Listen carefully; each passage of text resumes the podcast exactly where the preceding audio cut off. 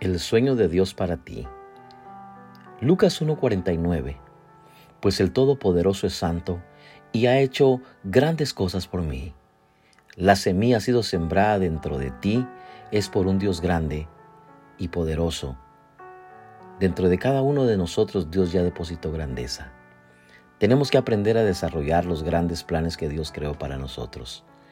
Efesios 3:20. Y aquel que es poderoso para hacer todas las cosas, mucho más abundantemente de lo que pedimos o entendemos, según el poder que actúa en nosotros. Dios puede hacer cosas mucho más grandes de las que podamos pedir o soñar. La habilidad de soñar es un regalo de Dios y es lo que nos hace diferentes a toda la creación porque ni las plantas ni los animales pueden soñar. Solo el hombre tiene la capacidad de soñar, de visualizarse, de planear y lo mejor y más importante, alcanzar esos sueños. Todo gran logro que se ha alcanzado en la historia de la humanidad ha sido logrado gracias a que hubo alguien que tuvo un sueño. Los sueños mantienen vivo nuestro ser interior, nos dan esperanza, nos dan alegría, nos dan destino. Tus sueños definen quién eres y hasta dónde vas a llegar. Pero existen cinco tipos de persona con respecto a los sueños de los cuales quiero mencionarte. La primera, las personas que no sueñan, solo sobreviven. Jesús una vez se acercó a un hombre y le dijo, ¿qué quieres que haga por ti? Si Dios te hace la misma pregunta el día de hoy, ¿cuál sería tu respuesta? Dios es capaz de hacer más por ti de lo que tú puedes pedir o soñar. Dios es un cumplidor de sueños. Vivir la vida sin un sueño es como ir de compras sin dinero. Terminas con las manos vacías y el corazón triste. Es como un jugador de fútbol sin arquero. Seguramente vas a perder el partido. Si no tienes un sueño, vas a vivir de frustración en frustración. Los sueños le dan sabor a la vida. Una vida sin ellos es muy aburrida. Las personas que viven sin sueños viven lamentándose todo el tiempo de lo que no han hecho ni han logrado en la vida.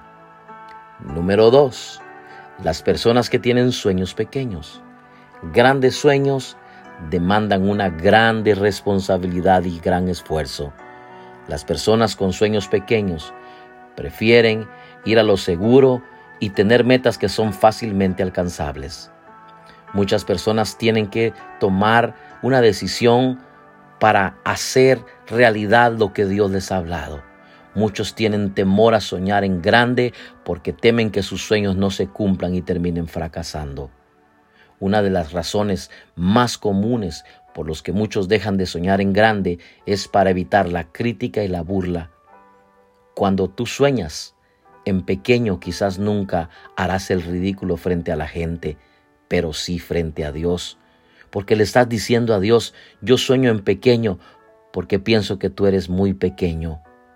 El tamaño de tus sueños determina el tamaño de tu Dios. Número 3. Las personas que tienen los sueños incorrectos. Una de las tragedias de la vida es ver a muchas personas que viven invirtiendo sus vidas en sueños que al final se dan cuenta que no son los que esperaban. Tienen mucho potencial como para desperdiciarlo. Tú que me estás escuchando, tienes demasiado potencial como para desperdiciarlo. Tienes que aprender a perseguir un sueño que viene de Dios y no uno que no viene de Dios. No inviertas tu vida persiguiendo un sueño para agradar a las personas, ni a tus padres, ni a tus amistades. Mejor busca seguir un sueño un sueño que verdaderamente agrade a Dios.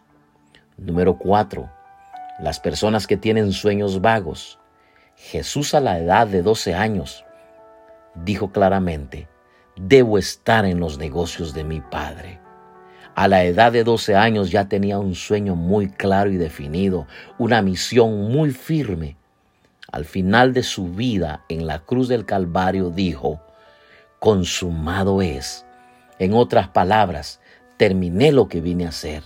Está hecho, misión cumplida. Sueños vagos dan resultados vagos. Número 5. Las personas que tienen un sueño de Dios.